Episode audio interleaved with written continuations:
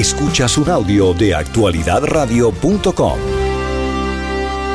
Vamos a conversar con Miguel Mendoza. Miguel es periodista, tiene 32 años de experiencia en radio, en televisión, ha dado coberturas a muchos campeonatos mundiales, pero desde el año 2018, fruto justamente del asedio, de la persecución, eh, de, lo que ocurre en este momento en la dictadura nicaragüense, eh, comenzó a hablar fuerte, más fuerte desde sus plataformas en redes sociales fue secuestrado en junio del 2021, pasó 597 días en la celda de El Chipote, siendo liberado y desterrado con otros presos políticos, con aquellos 221 presos políticos que llegaron a Estados Unidos.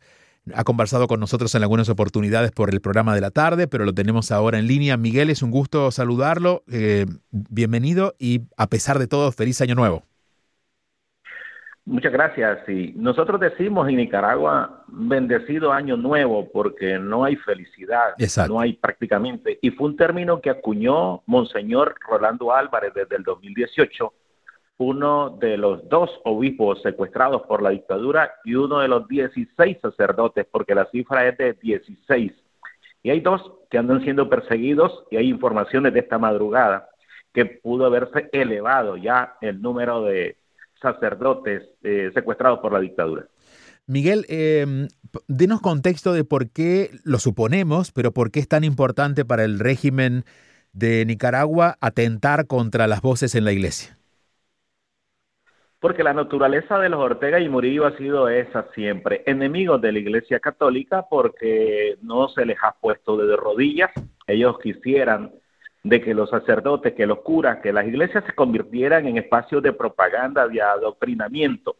Recordemos que en los años 80 Ortega estuvo mandando con mano de hierro también y le montaron la Iglesia Popular, que eran un grupo de sacerdotes identificados con la revolución que estaban eh, en la acera contraria de lo que es eh, eh, los sacerdotes, que, que, que son personas que este, están bajo eh, las orientaciones del Vaticano. Pero eh, en estos momentos es precisamente porque en el 2018, con la, la crisis, la eh, levantamiento popular de la gente de tantos crímenes, fue la Iglesia Católica la que jugó un papel importante. Hay figuras de renombre. Ellos hicieron posible el diálogo en junio del 2018, que era un acercamiento para acabar con la crisis, con los crímenes y además se proponía el adelanto de las elecciones. Y Ortega desde ese momento los catalogó como enemigos. la, narrativa de la dictadura, que eso fue un golpe de Estado eh, eh, financiado por, por gobiernos extranjeros como el de Estados Unidos, entonces hicieron de que la Iglesia Católica estuviera en la mira y ha sido perseguida, y no solamente desde ahora, sino que Estamos hablando cinco años de asedio. Eh, la dictadura mandó a quemar una de las imágenes más importantes de los católicos allá en Nicaragua, que tenía casi 500 años de vida, que es la imagen de la sangre de Cristo. Eso fue hace tres años.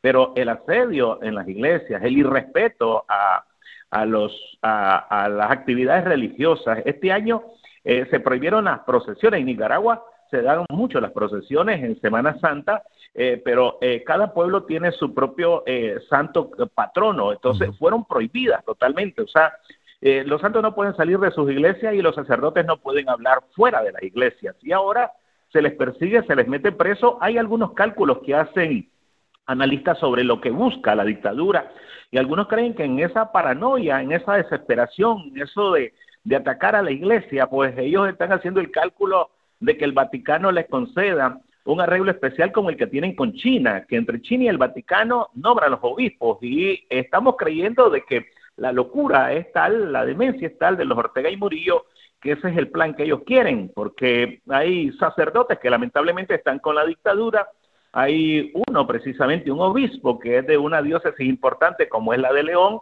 que es, eh, se identifica mucho con la dictadura. Y, y desde hace buen tiempo se está mencionando como que él quiere ser cardenal, a propósito de que el actual cardenal que hay en Nicaragua, Leopoldo Brenes, pasa a retiro, se va a jubilar y creo que en estos días tiene que poner la renuncia ante el Vaticano. Entonces, ese es el cálculo que están haciendo.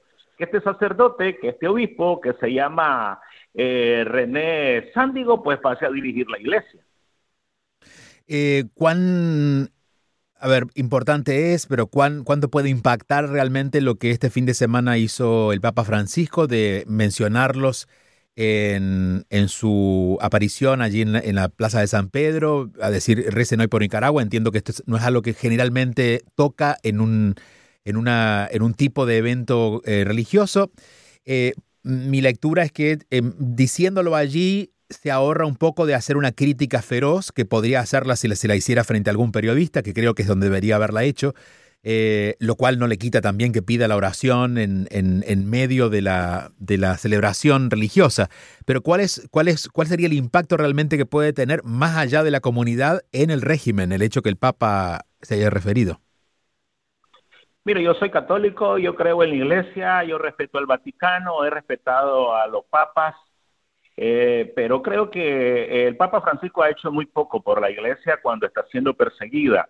Uh -huh. Han sido raras las ocasiones. A nosotros nos liberaron en febrero del año pasado y, y, en todo este tiempo, casi 11 meses de nuestra liberación, solo se ha referido en tres ocasiones a la iglesia perseguida en Nicaragua.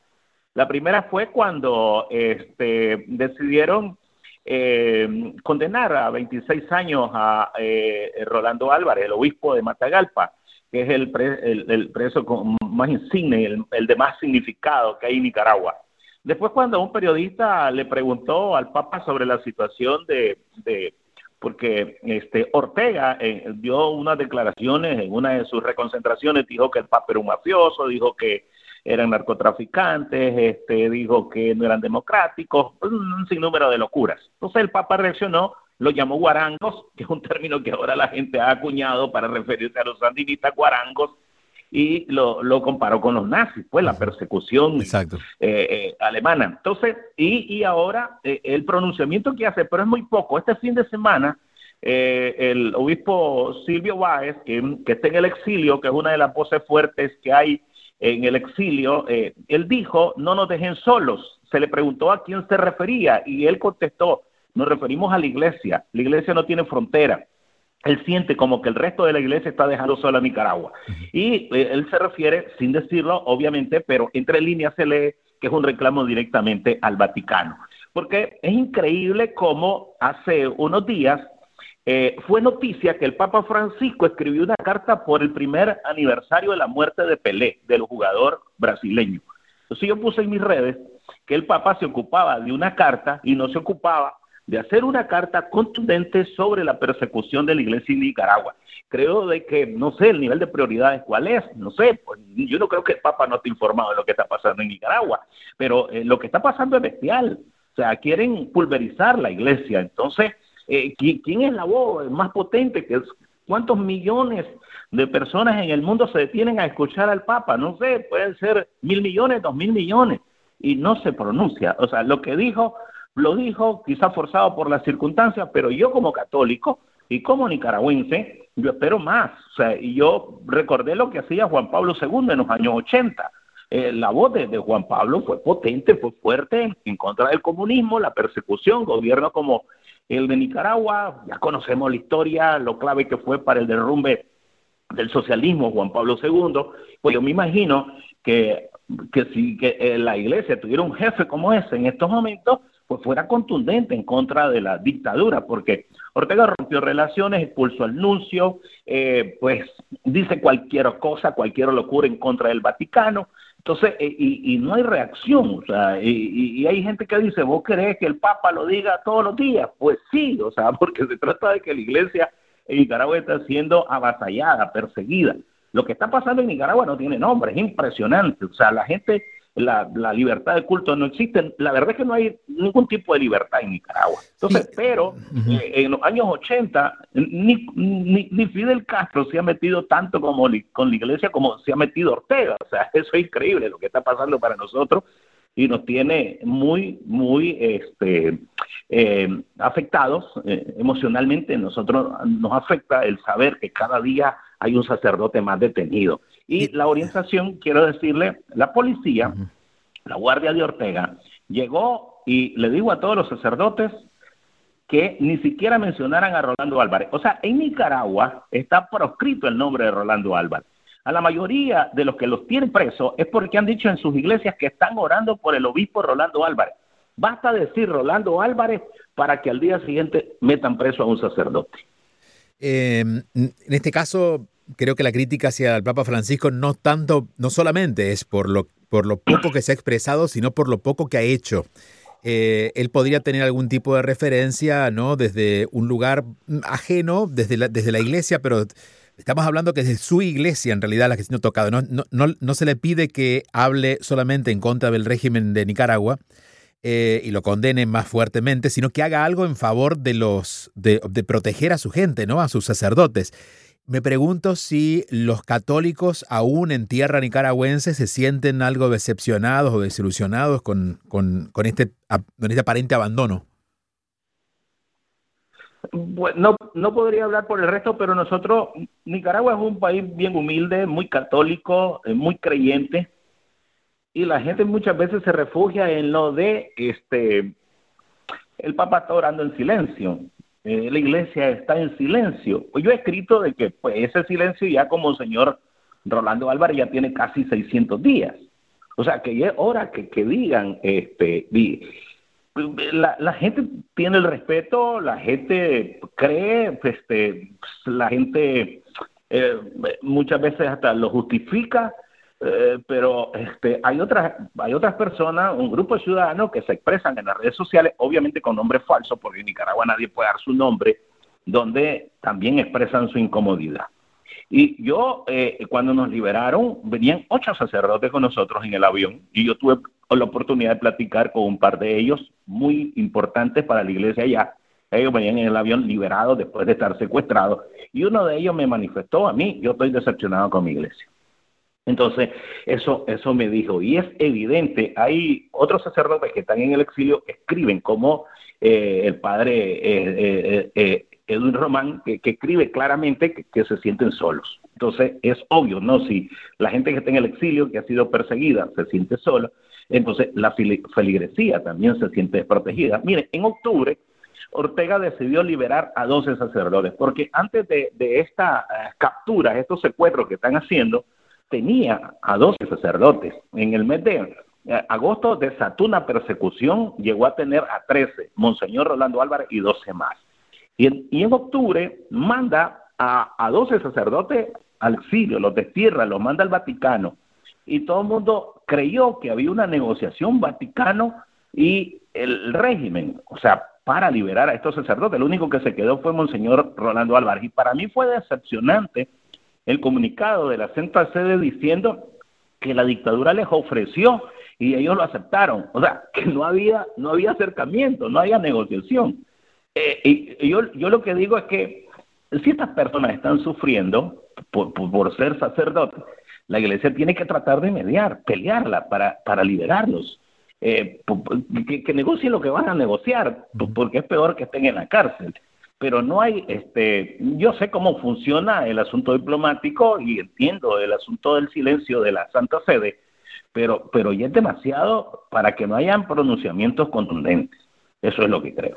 Miguel, mirando hacia este próximo año, ¿tendremos otro año más eh, misma historia o hay cierta expectativa de un posible quiebre o, algo que usted esté percibiendo que puede llegar a ocurrir diferente para, para la dictadura en Nicaragua? Bueno, yo lo voy a decir sinceramente, solo Dios nos salva de esto. En Nicaragua no hay oposición, en Nicaragua todo aquel que medio levante la mano lo expulsan, lo meten preso, lo persiguen, lo asedian. Es increíble y le voy a dar un ejemplo de lo que está pasando en Nicaragua porque muchas veces en el extranjero consumen la, eh, la narrativa, consumen este, la propaganda oficialista, que la gente ande en las playas, que la gente ande en los conciertos, que la gente ande en el deporte. En Nicaragua, ni siquiera los que han sido jefes del ejército que se identificaban con el sandinismo pueden salir de Nicaragua por el temor a que no los dejen entrar. Entonces, si esta gente que en aquellos años contra Somoza fue capaz de arriesgar su vida, de combatir, de tomar la arma, ahora están con miedo, se imaginen el resto de los ciudadanos como yo, como el resto, de que nunca hemos tocado un arma y nunca hemos pensado siquiera en un levantamiento eh, violento. Entonces, eh, Nicaragua está secuestrada. La mayoría de los que están ahí en Nicaragua no pueden ni siquiera hablar. Hay un silencio total. Entonces, la comunidad internacional nos ha dejado solos, porque el Banco Mundial sigue, eh, sigue hablando bien de las políticas del régimen, eh, hay financiamiento, no hay un solo gobierno que haya roto relaciones diplomáticas con, con estas parejas que son acusados de crímenes de lesa humanidad. O sea, Nicaragua está sola. ¿Por qué? Porque somos un país pobre. No tenemos el petróleo de Venezuela. Entonces, eh, eh no, no el término, pero están dejando que nos lleve el diablo. Entonces, eh, así, así estamos, porque Nicaragua no, no es un país pobre de que no, este, no tiene ninguna repercusión a nivel internacional. Y, y, y, por ese motivo, la comunidad internacional. Hace poco llegó el Banco Mundial y dijo que eh, las políticas económicas del régimen eran buenas, porque tenía casi eh, reservas para, para, para dos años en, en, en, en las importaciones. pero basándose, ¿por qué Nicaragua está tan sólida en esos momentos? Porque es un país pequeño por las remesas. Este año se establecieron, se estableció marca de remesas recibidas en Nicaragua casi 5 mil millones de dólares. Jamás, o sea, Nicaragua ni siquiera se había acercado a los 2.500 en un año. Ahora se acercaron a los 5.000 las remesas. ¿Qué es lo que le está saliendo Ortega? Expulsa a los nicaragüenses, los nicaragüenses se vienen a trabajar aquí y le mandan a su gente allí en Nicaragua el dinero. Y con esos dólares es donde se percibe cierta solidez de la dictadura, del régimen, de las políticas económicas y el Fondo Monetario llegó a, alabar ese sistema de remesas que, tienen a la economía en Nicaragua sólida. O sea, de que la política del Fondo Monetario no les interesa si la, dictadura está expulsando, se van indocumentados, ilegales, lo que a ellos les interesa es que Nicaragua no está muriéndose de hambre. Entonces, estamos prácticamente solos. Miguel, ¿cómo son sus días aquí en Estados Unidos? Pues ya tengo casi 10 meses, 11 meses de estar en libertad, pues yo estoy ejerciendo el periodismo, hago entrevistas, eh, hago espacios de deportes, estoy trabajando para un medio de comunicación que esté en el exilio, porque somos más de 60 medios de comunicación en el exilio, somos casi 300 periodistas en el exilio, entonces ahí me estoy ganando la vida de esa manera y este pues ya aquí acostumbrándome para mí era difícil no mi familia está allá parte de mi familia está allá en Nicaragua eh, el recordarlos para el 31 para nosotros el 31 no es como aquí en Estados Unidos es una fiesta familiar una de reuniones el 24 y el 25 también. Entonces el no tenerlo para mí es muy fuerte como como nos está ocurriendo a la mayoría que no podemos volver a Nicaragua ¿Ha tomado contacto aquí en el sur de la Florida con la comunidad eh, del exilio nicaragüense? Pues sí, lo que pasa es que hay mucha gente que venía con nosotros y los conozco. Este, yo estoy viviendo en la Florida, pero no en Miami. Pero sí, cuando tengo la oportunidad, hablo y este, pues con la gente que, que estamos sufriendo lo mismo, nos identificamos. Y sí, específicamente le hablo por aquellos que llegaron mucho antes que usted, ¿no? Y, y, ya son una comunidad bastante fuerte aquí para, para también para conocer cuán activos están. Pues sí, pero lamentablemente nosotros no tenemos la unidad que sí tienen los cubanos o tienen los venezolanos. No sé, hay un problema, no sé, nosotros nos peleamos entre nosotros mismos.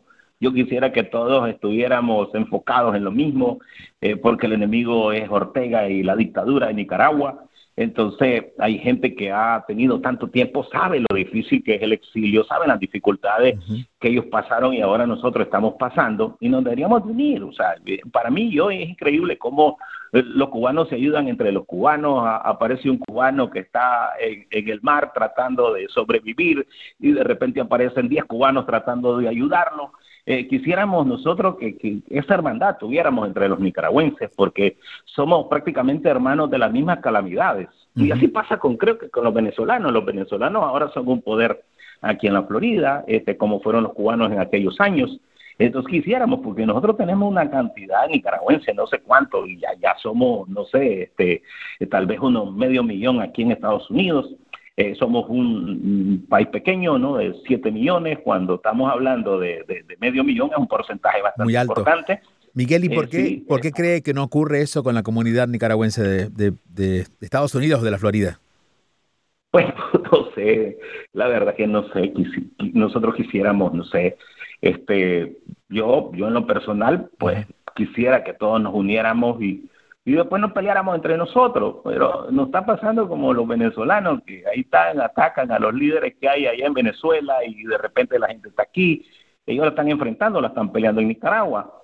Lo que nos metieron presos también estábamos dando la frente, dando la cara allá en Nicaragua. Ahora estamos aquí, no porque nosotros quisiéramos, sino porque la dictadura nos puso en un avión y nos expulsó. Pero yo quisiera estar en Nicaragua, peleándola en Nicaragua, dando la cara en Nicaragua. Y, y, y hasta el último día que se pudo, lo hice. Entonces, pero cada uno debería de, de, de, de tomar conciencia que el enemigo es Ortega, o sea, el quien nos está haciendo papilla es Ortega, y, y, ese, ese debe ser el rival a vencer el, el eh, eh, de todos los nicaragüenses. Entonces, qué sé yo, pues yo siempre he dicho que nosotros, pues la diferencia que hay entre la comunidad, la diáspora cubana con la venezolana, es que en Nicaragua este, somos gente pobre, o sea, no, no hay gente de muchos recursos en el exilio. La dictadura se ha cuidado de no expulsar eh, de Nicaragua a gente de recursos, o sea, como los cubanos, con Mascanoso, el apoyo que recibieron de esta gente para estar presionando a la dictadura, tenían una flota de aviones, ese tipo de cosas en Nicaragua no lo tenemos. Eh, los venezolanos vinieron y tienen, tienen recursos para, para comprar medios de comunicación, Nicaragua tenemos, ¿cuánto tiempo de estar en esto? Casi 50 años. y, no hay un solo medio de comunicación de Nicaragua. Eso es por, los pocos recursos que hay. No hay un solo político de Nicaragua metido en la política de Estados Unidos. En cambio, los cubanos tienen senadores, tienen congresistas, tienen eh, gobernadores, alcaldes, tienen, nosotros no lo tenemos quizá por, por, porque somos un país donde la mayoría de los que estamos viviendo es gente sin recursos. Entonces, y en la política y en la influencia se logra teniendo recursos. Entonces, no se tienen, no se puede. Así es. Muy bien, Miguel, esperemos, eh, aunque sea solamente una, un canto de esperanza, mejores noticias en este año, eh, tanto en lo personal para usted y su familia como para, para su país. En el nombre de Dios, en el nombre de Dios. Pues yo estoy colgado de la esperanza de que Dios nos va a sacar de esto y que pues hace un año yo estaba preso todavía, de repente se abrieron las puertas, estoy en el exilio y espero que así como nos pasó a nosotros casi con un milagro, pues nos ayude, pero no quiero ser demasiado eh, provinciano con ese asunto, pero, pero creo que creo que es la única posibilidad que nos queda. Lo saludo como se saluda por estos días en Venezuela, deseándole un bendecido año nuevo. Así es, y este año va a ser bueno para ustedes y si es bueno para los venezolanos con, con el esfuerzo que están haciendo ya los venezolanos, bueno para Nicaragua. La, vamos a celebrar el día que termine la dictadura sin duda, la vamos a celebrar como que terminó la de nosotros. Miguel, recibo un fuerte abrazo. Muchas gracias por este tiempo. A usted, gracias. Miguel Mendoza es periodista, eh, durante muchos años periodista deportivo, eh, lo sigue ejerciendo ahora desde el exilio y mm, fue secuestrado en, el, en junio del 2021, pasó casi 600 días en la celda de Chipote, fue liberado y desterrado con otros 221 presos políticos que hoy en día están aquí en Estados Unidos. Miguel continúa con su trabajo desde aquí, en lo posible, ¿no? Como todo, como todo inmigrante, buscando la mejor manera posible. Actualidad Radio 1040, una emisora de actualidad Media Group.